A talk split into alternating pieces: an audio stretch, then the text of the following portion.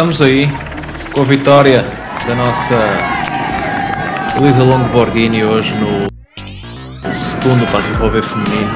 As imagens da vitória da italiana, que no ano passado já tinha sido terceira, tinha visto a sua colega uh, Lizzie Dyer vencer e este ano chega ao lugar mais alto uh, do pódio de Roubaix.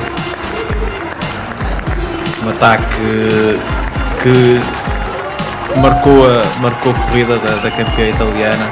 Vamos a ver aqui as imagens da última volta dela. Contamos aqui com o Alain. Alain, seja muito bem-vindo. Estamos aqui ainda um bocadinho à espera da nossa, da nossa Adri. Ela vem já. Enquanto vemos então aquela que foi a última volta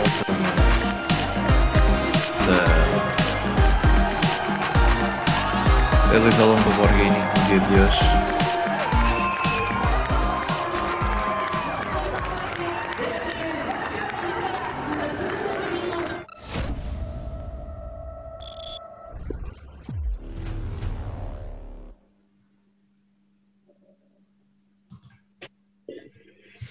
Olá, o que dizer desta, desta corrida? Mais uma para, para a Trek, são duas em duas. Uh, estão, estão muito fortes em termos de, de Paris-Roubaix, propriamente dito.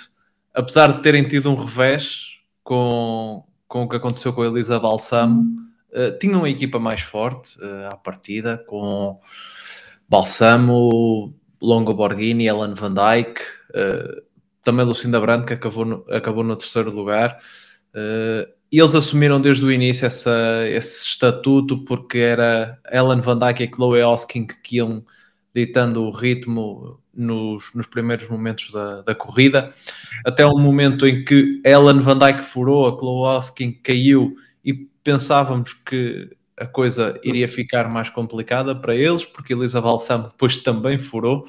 Uh, para além da, da desqualificação que vamos falar um bocadinho mais à frente, mas realmente, uh, e chegou a nossa Adriana, olá Adri, uh, realmente foi um dia que a Trek, apesar dos azares, uh, conseguiu, conseguiu dar a volta por cima e a Lisa Longo Borghini uh, pensa aqui talvez a maior corrida da sua carreira. Olá pessoal, e aí? Que emoção foi essa corrida hoje. Que emoção. Aff. Tempo, né? Não oh. se definia de jeito nenhum, né? A gente, a gente tava conversando aqui, estava esperando você chegar, o Davi estava falando de como a Trek já era a equipe mais forte a partida, né? A largada da, da corrida. E se confirmou, né? Apesar de alguns reveses ali. Eu acho, eu vou além, eu acho que talvez a Van Dyke fosse a ciclista mais forte do dia, cara, porque ela furou conseguiu buscar o pelotão e eu acho que ela só não juntou com a Longo Borghini porque eram colegas de equipe, né? Talvez ela levasse o pelotão junto, mas eu acho que ela tinha perna para isso, assim. Foi uma performance impressionante da, da Van Dyke, não foi pódio, porque ali no, no velódromo o sprint não é a melhor característica dela, mas eu acho que a, ela talvez fosse uma, a, a, a, a principal concorrente ali, né, junto com a Copec. E a Trek confirmou, né? Dois, dois Paris-Roubaix, quatro ciclistas no pódio de seis, né? E a Lamborghini de, de terceiro lugar para campeã. É, baita resultado e acho que não tem, assim, talvez a SD Works fosse a equipe que, que pudesse é, é, rivalizar ali, mas tinham só um, um, plano, né? Tinha só um, um as na manga, então a, a Trek acabou com a, com a quantidade ali de líderes ali, mais uma vez, né, que no ano passado foi a Dylan, talvez fosse o plano C ali, conseguiram é, quebrar a corrida, né, ter várias opções. O que, que você achou, Adri? Então, é, a Trek realmente mostrou-se aí uma equipe mais dominante hoje, e acho que não é só pela qualidade, né, das atletas, mas acho que se você parar para pensar, é uma equipe que realmente leva essa prova muito a sério, tá? que fez é, recon, que testou a calibragem dos pneus, tubeless, o que fazer como melhor. Então, assim, acho que desde o ano passado, né, se a gente escuta, né, todo mundo, uh, os jornalistas comentando, e é, é, isso que eles reforçam, tá? Que eles realmente investiram para na prova para ser dominante. É, tem aí as atletas de grande qualidade, Van Dijk, Brandi, a Elisa, Longo, a Longoborghini, apesar aí do azar com a Balsamo, que foi desqualificada.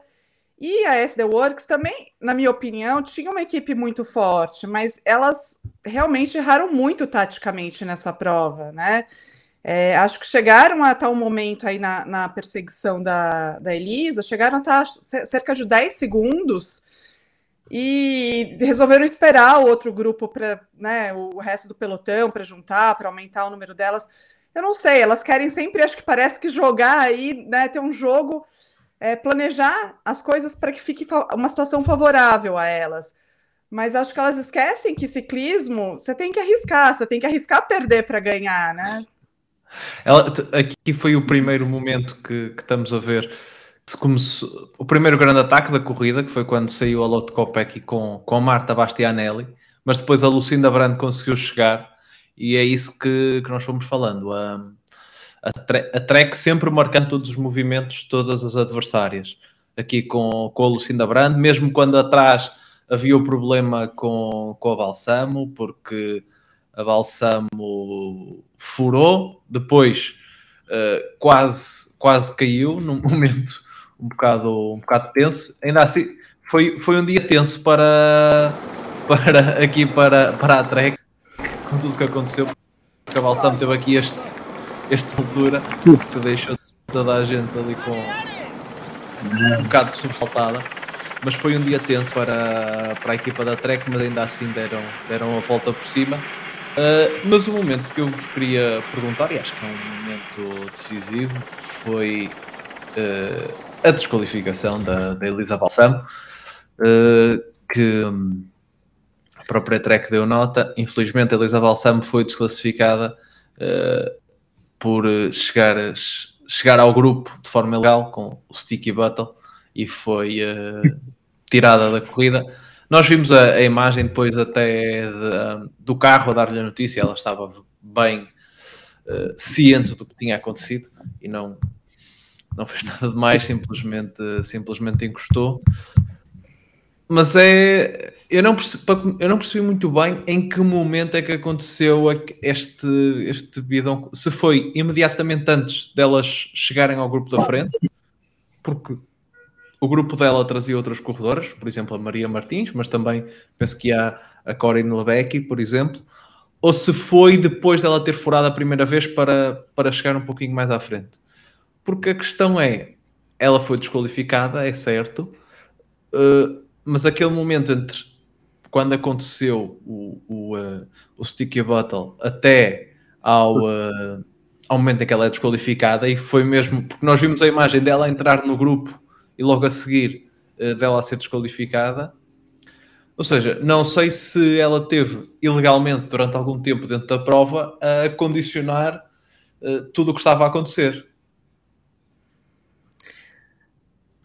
Não, não, entendi. Se você perguntou se ela estava já uh, na prova. Ou seja, então... não, não, entre o momento em que os comissários têm, se aperceberam que aconteceu o que aconteceu, até o momento em, em, que é desqualificado, por exemplo, chegou o grupo que trazia a balsamo ao grupo, ao grupo perseguidor. Se ela durante algum tempo não esteve a influenciar o desenrolar da prova e depois viria a ser ah. desqualificada. Ah. Eu, eu não, não achei isso. Não, não, eu também não sei como você, qual foi o exato momento do stick bottle, em qual momento, né? Não, não, mostrou na transmissão, ou eu pelo menos não vi. Mas eu não achei que ela chegou a ter nenhuma. É, nenhum, né, ela não estava ali como uma protagonista dessa prova específica. Não sei uhum. o que o uhum. Alan acha. É, eu acho, eu acho que foi um pouco antes, assim, isso geralmente demora um tempinho até eles darem essa, essa decisão, né? Mas também não acho que chegou a, fazer um.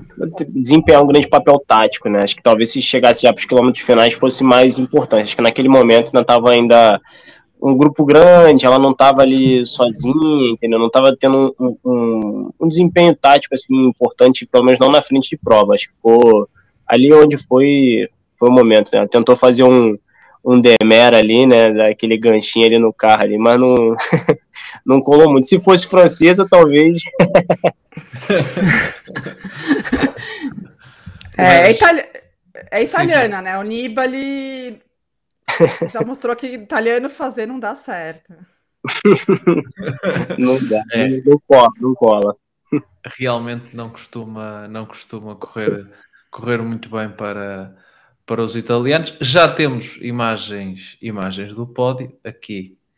A Elisa com o seu, com o seu novo uh, bibelô lá para casa, não sei muito bem, não sei em que instante em que ela vai colocar, mas realmente uma uh, bem reforçada, né? Fica, fica bonito.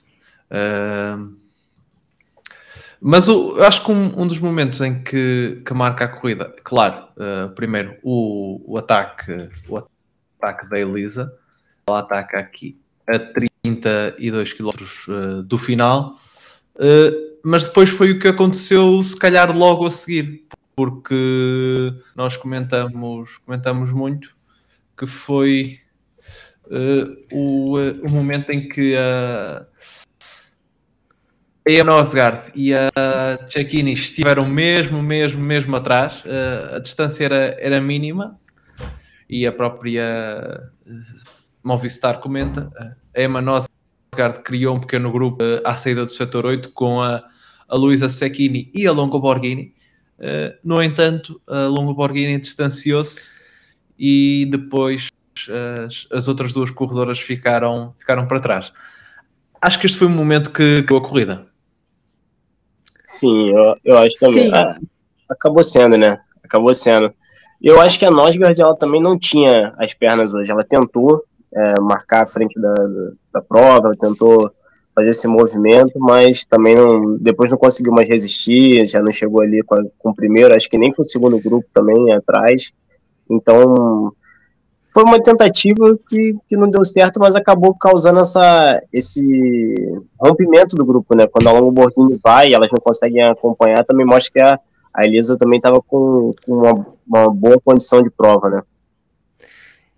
É, eu discordo um pouquinho. Eu, assim, eu acho que ela também não tinha uma perna excelente, né? Não, mas eu acho que ficou um pouco de politicagem ali, porque realmente era uma diferença pequena. Parece que se elas se empenhassem, se comprometessem na perseguição uhum. ali, ela e a, a Sekine, se elas revezassem, né, teriam uma chance considerável de alcançar ali a Longo Burghini. E eu acho que ela fez o pior dos mundos, que ela não ficou no grupo, né? Elas não ficaram no grupo para tentar, conjunto com o pelotão, buscar, e ficaram ali na, na, terra de ninguém, né? Na terra de No Man's Land ali, e, e, ficaram politicando um pouquinho, né? Quem vai puxar? Norsgaard não puxava, outra. Então, assim, é, tudo bem, sem, sem demérito aí para Elisa, talvez é, é, realmente estivesse ali fantástica e fosse impossível alcançar, mas eu tenho a impressão, como o Davi, que naquele momento elas tinham, se tivessem se comprometido e revezado, é, tinha uma chance aí boa de alcançar. E aí fica o xadrez, se elas três iam seguir ali revezando bem e, e aumentando a distância, ou se é também ficar naquele impasse que ficou a primeira fuga, né? Que foi uma fuga também de peso ali, com Copec, com Brand e, e Bastianelli, se ali também se, seguissem, conseguissem se empenhar mais, também não, talvez, não sei. O que, que vocês acham? Deixa eu rever aqui só esse momento que nós falamos, foi aqui quando a Uh, a Longo Borghini lançou o ataque e as outras duas vinham ali no encalço delas, como, como podemos ver aqui à frente, onde aconteceu o ataque. Uh, uh, e foi. E aconteceu, nesta altura também acontecia, acontecia uma queda. Felizmente houveram algumas quedas, mas felizmente do que podemos ver, nenhuma sem consequências muito graves. Mas realmente, um bocadinho como ela diz também, a Longo Borghini saiu muito forte aqui do do, do setor e se calhar as outras duas uh, foi um bocadinho, foi, se calhar foi um bocadinho das duas coisas, não conseguiram seguir logo e depois ficaram naquele uh, quem vai quem vai perseguir, uh, como disse o, o Adri, um bocado de politicagem. É, e tem outra coisa também, né? A, tinha um vento cruzado muito forte, né? Então, como a Adri falou, realmente ficar nesse segundo grupo, nem, nem se voltar, nem se juntar ao pelotão e, e nem buscar ativamente, acaba gerando desgaste, né? Porque um grupo de dois num vento cruzado acaba realmente desgastando mais. E realmente a, a Longo Borghini ela saiu ali com muita velocidade do pavê. Ela estava mostrando uma, uma, pilotagem bem agressiva ali, bem é, no controle da, do pavê. E realmente eu acho que seria difícil. Acho que mesmo que elas, que elas tentassem ali, tanto na, na parte final, você vê que o pelotão e a, e a Lamborghini mantinham uma velocidade ali similar ou a Lamborghini um pouco acima. A gente tem nosso bike belezinha aí. O Lamborghini que depois teve aqui o seu momento mais conturbado do dia. Aqui, acho, aqui quem não pensou que a corrida ia para o saco foi. Deu um susto, deu um susto aqui para ela. Essa, essa daí, cara, pô, foi terrível, né? Quem, quem não deu uma, uma sacudida no sofá ali não tava prestando atenção. Eu taquicardizei, eu... total, quase morri. Pô, eu pilotei com o controle de televisão, assim, dei aquela segurada, assim, aquele reflexo. Segurei daqui também junto com ela. E depois vimos muito uh, esse Works a correr atrás do prejuízo, hoje com a Chantal Black a, a fazer um grande trabalho de, de perseguição, uh, mas ainda assim não deu para, para levar, levar à frente a, a Lotte Kopecky, que acabou por, por ser uh, segunda. Uh, parecia realmente uma das mais fortes do dia, a vencedora do, do Tour Londres. Talvez só a par da, como já falámos, da, da própria Elisa e da, e da Ellen Van Dyke. Uh, mas desta vez, Dri, nós que uh, falamos sempre da superioridade da SD Works e de como usam os números a seu favor, desta vez elas sentiram o, o revés da, da tática delas. Exatamente, exatamente. Elas, a, acho que a, a Trek tinha números e tinha poder força. de fogo, né? Porque tinha poder de fogo, tinha força. Se não, não, é, não porque também ter números, eu acho que a, a, a SD Works tinha números, né? Mas parece que não tinha perna mesmo para acompanhar. É, se vocês fossem diretor esportivo da SD Works, é, a hora que a, a Longo Burghini ataca, qual seria a ordem de vocês ali? Quer falar, David? Ah, eu acho que elas ao início tentaram. Uh, a Seixini não era a, a corredora mais, uh, mais forte da equipa, sem dúvida, até porque ela depois, quando é alcançada, acaba logo por ficar, por ficar para trás. Não sei também se o ataque da Longo Borghini surgiu numa, numa altura em que ninguém estava, estava à espera. Não sei se surpreendeu um bocadinho o, o, os adversários, pode ter sido isso, porque realmente.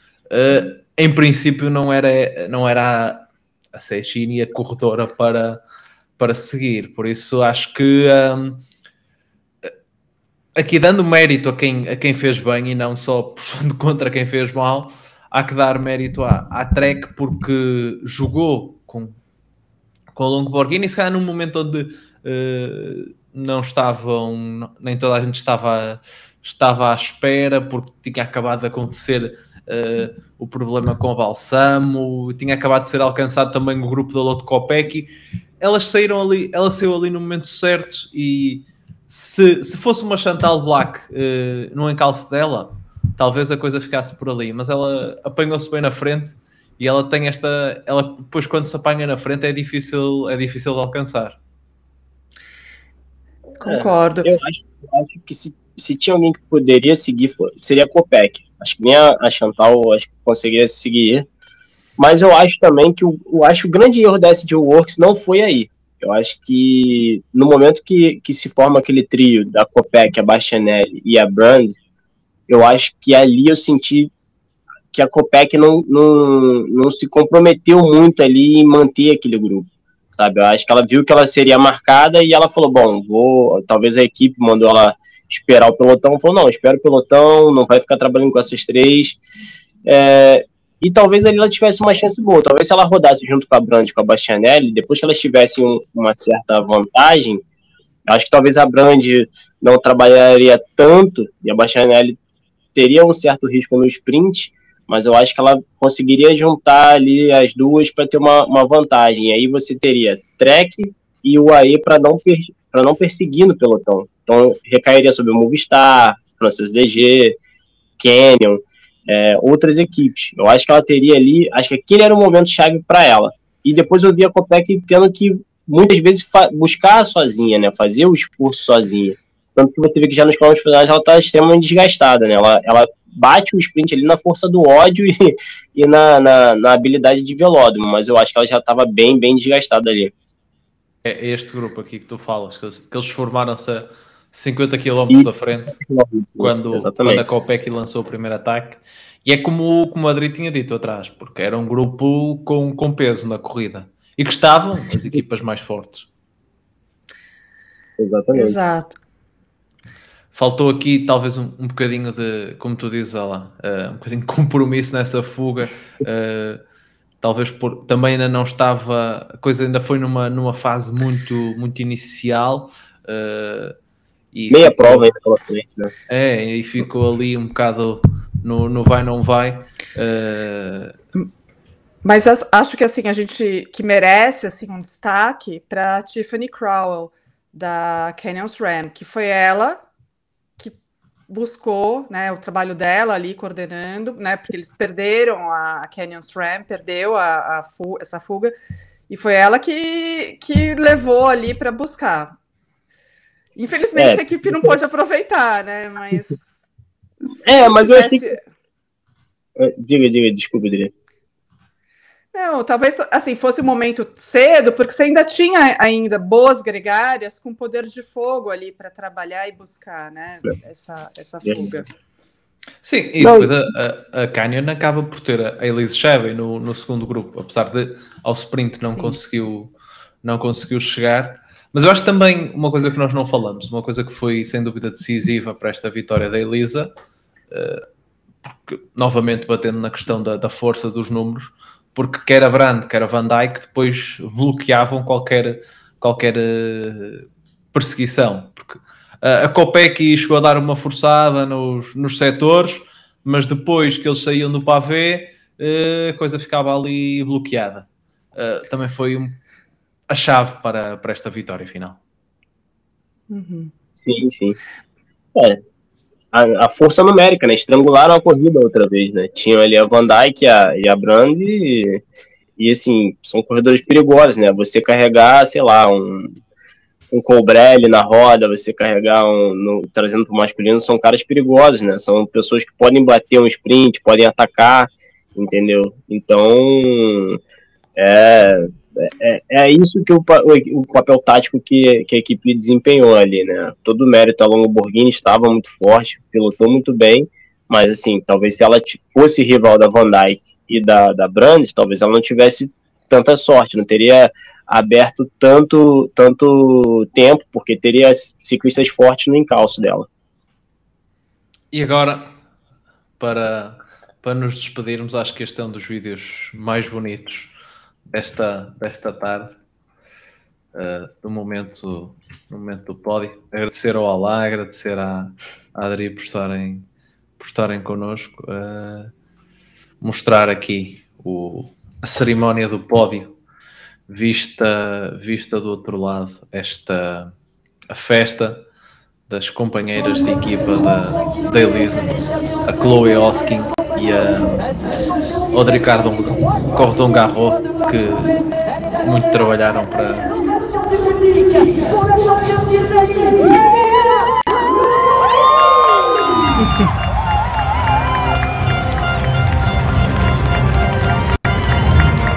Chloe que é tratada com a nossa